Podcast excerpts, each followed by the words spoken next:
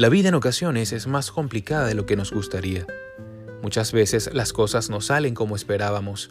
Los imprevistos, los cambios de planes y las dificultades nos impiden avanzar como nos gustaría.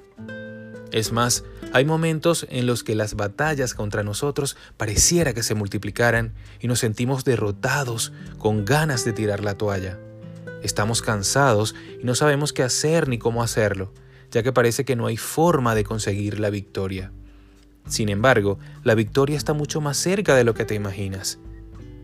¿Sabes una cosa? Siempre me ha inspirado este pasaje de la Biblia que se encuentra en el libro de Éxodo, capítulo 17, versículo 11, en el que el pueblo de Israel estaba luchando contra los amalecitas.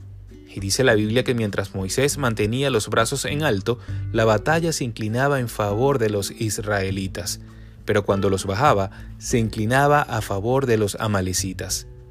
Levantar los brazos era un acto de fe y al final se convirtió en el elemento determinante que permitió a los israelitas alcanzar la victoria. Amigo, no bajes los brazos. Hoy es el día para mantenerte firme con tus manos alzadas al cielo, agarrándote a Dios en oración y en alabanza. Hoy es el día para que resistas firme en la fe todos los ataques de las tinieblas y ver los milagros de Dios sobre tu vida. Nunca olvides que eres un hermoso regalo para Dios y deseo que tengas un hermoso día. Que Dios te guarde y te bendiga.